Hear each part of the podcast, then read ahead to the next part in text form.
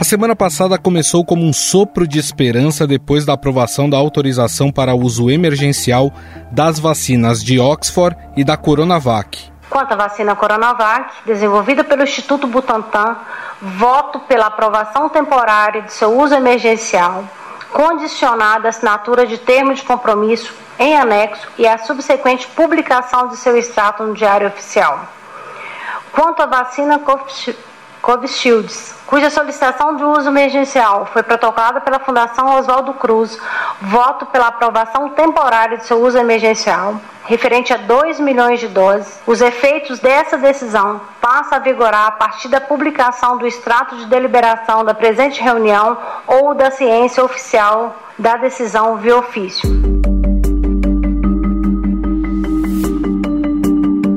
Mas nem tudo são flores. A aprovação foi um passo importante na direção certa, mas as doses liberadas pela Anvisa, que estão disponíveis em território nacional, não são suficientes para imunizar todos os indivíduos dos grupos prioritários que estão na frente da fila pela vacina.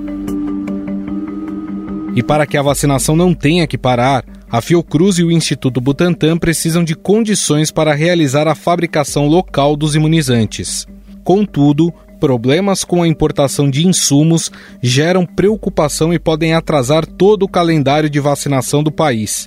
O principal entrave é a importação do IFA, o insumo farmacêutico ativo produzido na China. A falta de diálogo do governo brasileiro com a embaixada, né? quer dizer, é, é incrível como é, a questão ideológica para alguns prevalece em relação à importância de salvar vidas.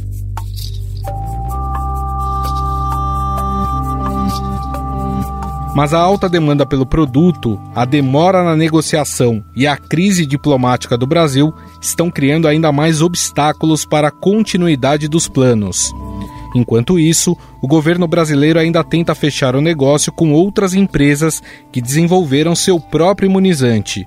O Ministério da Saúde está há mais de um mês em conversas com a Pfizer, ainda sem fechar acordo. O mesmo ocorre com outras empresas, como a Janssen, a Indiana Bharat Biotech e o Instituto Gamaleya, que desenvolve a Sputnik V. Essa última, a Sputnik V, começa a figurar como uma alternativa às duas já aprovadas pela Anvisa. E a Agência Nacional de Vigilância Sanitária informou agora há pouco que precisa de mais informações para liberar a realização de testes clínicos de outra vacina, a Sputnik, no Brasil.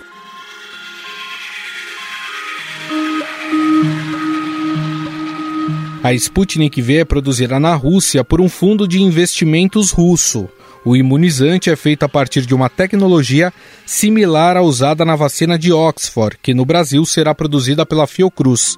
A vacina utiliza dois tipos de adenovírus, ambos circulantes em humanos, e pode ser armazenada a uma temperatura entre 2 e 8 graus, a mesma de uma geladeira convencional aí da sua casa. O Instituto Gamaleya, estatal russa que desenvolve a vacina, informou uma eficácia de 92% em prevenir a Covid-19 em análises parciais. No Brasil, o grupo União Química tem um acordo com um fundo de investimentos russo para a produção do imunizante. A empresa chegou a enviar o pedido de uso emergencial da vacina no Brasil. O fundo russo pediu o uso emergencial aqui no Brasil da vacina Sputnik V. No entanto, a Anvisa devolveu o pedido. A justificativa da agência é de que o imunizante russo não passou pela fase 3 dos testes involuntários no Brasil. Mesmo com a negativa, o imunizante já começou na semana passada a ser produzido aqui em território nacional e a União Química tem se reunido com a Anvisa para alinhar os ajustes necessários para que a vacina seja liberada. Além da Rússia, a Sputnik V já está sendo aplicada em países como Argentina, Bolívia, Argélia e Sérvia. Inclusive, na semana passada, o presidente argentino Alberto Fernandes recebeu a primeira dose desta vacina. Hoy recibí la vacuna Sputnik V. Agradezco al Instituto Gamaleya por su labor científica, a quienes trabajaron para que llegue a nosotros y a todo el personal de salud de nuestro país.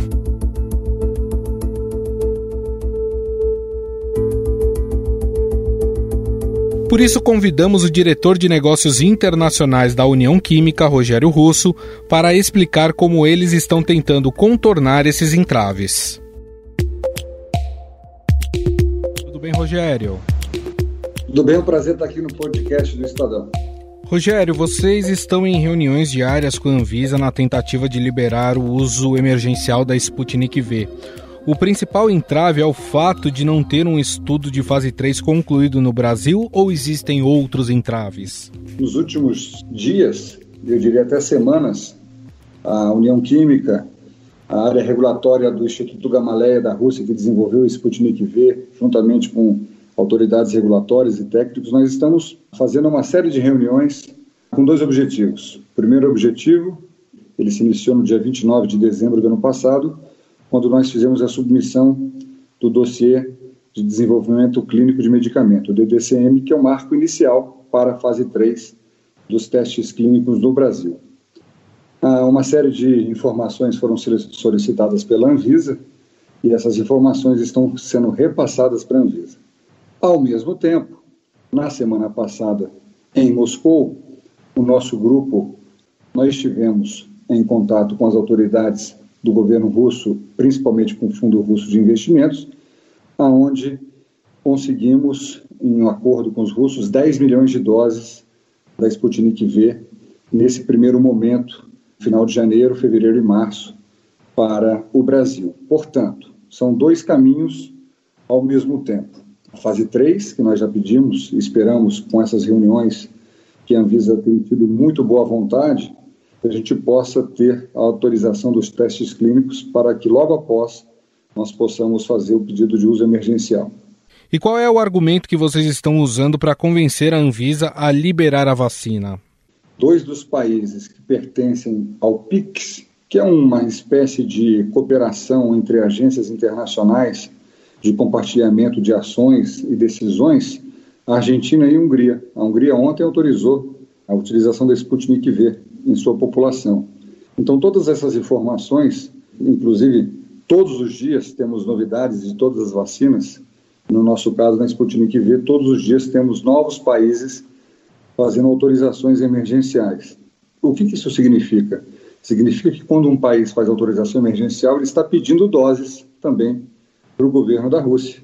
Então, essa que é grande, o grande desafio, né? caminhar com passos largos e com a segurança necessária, mas ao mesmo tempo não perder as oportunidades de ter doses disponíveis para o povo brasileiro. O próprio Instituto Gamaleya, que promove esses testes na Rússia, ainda não publicou um estudo conclusivo da vacina.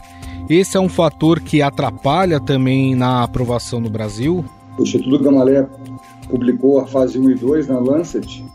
Os testes clínicos fase 3, que ocorreram principalmente na Rússia e na Bielorrússia, com mais de 40 mil voluntários, já estão prontos. É por isso que eu digo, o vírus não aceita a burocracia. Ele não vai aguardar uma publicação numa revista científica porque ele vai continuar tendo a letalidade que ele está tendo. E é exatamente nesse sentido que essa resiliência que setor público setor privado precisam ter nesse momento. E são essas informações que também nós estamos passando para a Anvisa para que ela avalie, para que ela realmente tome as suas decisões em cima da ciência, em cima dos resultados e com a perspectiva da emergência os mesmos dados que nós fornecemos para a Anvisa, o governo russo, o Instituto Gamaleya, fornece para as outras autoridades regulatórias de todo o mundo. Estamos vendo um problema de insumos para as vacinas de Oxford e da Coronavac. Vocês têm a garantia de que os insumos da Sputnik V serão entregues no prazo? Primeiro, a gente, em nenhuma fase do processo de produção de IFA, tem insumos chineses ou indianos. Segundo, a primeira empresa brasileira a começar a produzir insumo IFA, né, o ingrediente farmacêutico ativo, foi a União Química. O que nós esperamos é o contrário. Muito em breve, depois da produção das vacinas para o Brasil, é exportar o nosso IFA, exportar as vacinas para outros países da América Latina, que é o que reza o contrato entre o governo russo, através do Fundo Russo de Investimentos, e a União Química. Portanto, nós não dependemos de insumos nem chineses nem indianos. Estamos produzindo os nossos próprios, nosso próprio IFA. Estamos bastante animados, né, com essa produção em solo brasileiro de uma empresa 100% brasileira que não vai depender de importação no médio e longo prazo, ah, de, nem de doses nem de de insumos importados de IFA, etc. A União Química tem capacidade para produzir quantas vacinas mês? Para a nossa capacidade instalada, que vai ser a produção do IFA aqui em Brasília, na unidade de, da BTEC, e o invase, o fracionamento, na nossa unidade de Guarulhos, na nossa fábrica de Guarulhos, próximo ao aeroporto, na Dutra, nós temos uma capacidade instalada de 8 milhões de doses por mês. E é claro que, nesse momento, né, os investimentos que a União Química está fazendo, e não são pequenos, é para aumentar essa produção, mas hoje, nossa capacidade em plena, pleno funcionamento são 8 milhões de doses. E vocês aguardam a aprovação da Anvisa em até quanto tempo? Nós estamos bastante esperançosos que após é, essas reuniões que houveram nos últimos dias, hoje, na próxima segunda-feira, é, que já na semana que vem nós tenhamos aí um sinal verde da Anvisa com relação aos estudos clínicos e logo após a autorização emergencial para essas 10 milhões de doses que eu comentei aqui. Rogério, a gente tem visto aí um movimento anti-vacina crescendo no Brasil. Para essas pessoas, o que você pode dizer em relação à eficácia e à segurança da vacina? É muito claro né, que com a pandemia o mundo mudou. As relações sociais, econômicas, né, as nossas relações de família, nós estamos vivendo novos tempos. E o inimigo comum, que é o vírus, o que nós sabemos dele até agora, é que o isolamento, as medidas de distanciamento social, de utilização de equipamentos, enfim, luva, máscara, álcool gel, distanciamento é fundamental. E felizmente a ciência deu oportunidade, com a tecnologia existente no mundo, de desenvolver vacinas. Então, a partir deste momento, a vacinação, a imunização da população mundial é fundamental e é o que vale para o Brasil também. Então, essa é uma questão realmente bastante importante, só que todos nós também, todas as nações, todas têm um desafio, que é essa, a falta de doses de vacina para a população mundial, 7 bilhões e meio de pessoas. Nenhum laboratório do planeta, ou todos juntos, não tem condições de fazer essa produção num curto prazo. Então, esse é um dos grandes desafios, e no nosso caso do Brasil, a produção de vacinas em solo brasileiro vai reduzir a dependência de importação, a dependência de disponibilidade de doses ah, dos laboratórios internacionais. Nós conversamos com o diretor de negócios internacionais do Grupo União Química, Rogério Russo. Muito obrigado, viu, Rogério? Obrigado vocês, é um grande prazer estar aqui no Estadão, no podcast.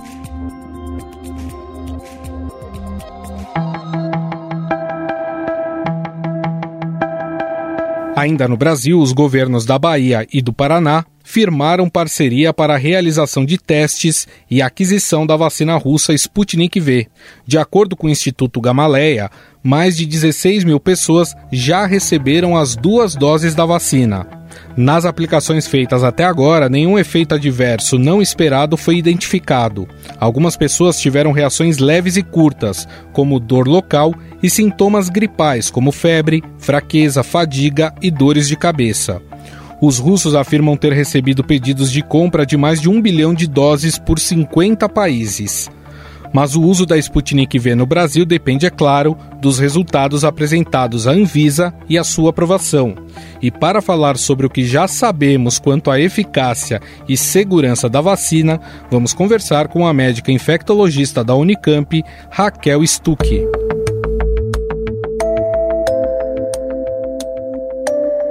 Bem, doutora? Como vai? Tudo bem.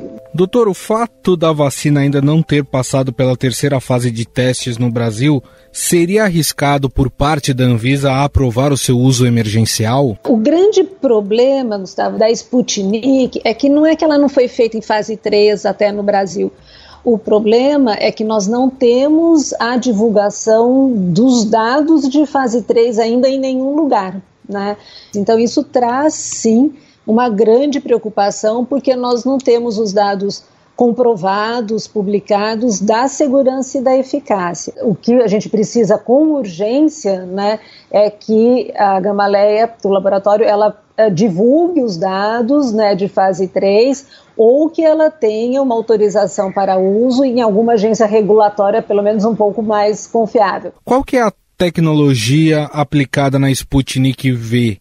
Ela é parecida, por exemplo, com a vacina de Oxford? É, e você sabe que é interessante porque a Sputnik usa para cada dose, é um, a primeira e a segunda dose elas são meio diferentes, apesar de serem do mesmo laboratório, que usam adenovírus diferentes. A preocupação é que nós, ao longo da vida, nós já entramos em contato com adenovírus, que causam quadros respiratórios também, né, resfriado comum e que talvez o fato da gente já ter contato prévio aos adenovírus humanos poderia diminuir a eficácia da vacina, né? Então essa é uma preocupação uh, que se tem, mas a gente não sabe ao que na fase 2 isso não teve nenhuma interferência, mas a gente motiva mais até para a gente ter os resultados de fase 3. Pelo que já foi informado pelos russos, a eficácia da vacina é de mais de 90%. Eh, essa seria a melhor aposta no momento ou ainda é preciso aguardar a conclusão de todos os testes? Um número muito pequeno de fase 3 realmente ele dificulta não só a análise de eficácia, mas ele dificulta muito a análise de segurança também que é a grande preocupação de uma vacina nova. Que talvez a gente pudesse depois inferir, a Rússia já começou algumas semanas até a vacinação lá, né? Acho que até acho que uns dois meses a Rússia diz que já está vacinando e talvez a gente possa ter lá uma análise né, da curva de evolução, que daí você faz até uma análise que a gente chama daí, que seria a fase 4 de efetividade. Isso poderia ajudar as agências regulatórias, mas é totalmente fora também das regras habituais que as agências regulatórias usam, né? Agora, e outra vantagem que a gente teria dela é que ela também poderia ser, pode ser produzida no Brasil, né? E isso, ah, mais uma vez, nos auxilia também, porque uh, facilita muito depois a nossa logística de distribuição.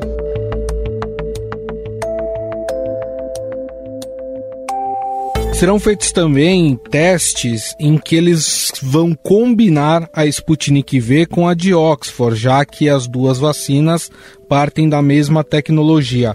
Esses estudos também são válidos, por exemplo, no caso de se ter apenas uma vacina em maior número e com isso você consegue aplicar a primeira dose de uma e a segunda dose de outra? Todos os estudos né, que busquem trazer novas vacinas ou aumentar o cardápio, né, a oferta de vacinas, ele é sempre muito bem-vindo e é extremamente necessário. Nós temos hoje 20 vacinas em fase 3. Né? Então, eu acho que no decorrer do ano nós teremos mais opções de, de vacinas e é muito bom que isso aconteça. E mesmo a associação, né, quer dizer, se eles não só. Uh, juntar as duas receitas, né, da Oxford com a Sputnik e depois ver se uma, uh, eu posso fazer a primeira dose de uma, depois da outra, uh, enfim, né, misturar aí as doses. Agora, quanto mais opções você abre, por exemplo, para estudar uma vacina em fase 3, você pode ter mais dificuldades porque você vai precisar de um número muito maior de voluntários para poder ter uma análise estatística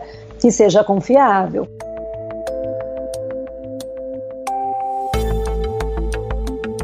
Doutora, pensando no mundo perfeito em que os insumos cheguem no prazo em que são acordados ou até que os insumos comecem a ser produzidos no Brasil, dá para gente estabelecer uma meta aí até o final do ano de pelo menos é, conseguir vacinar 70 a 80% da população brasileira?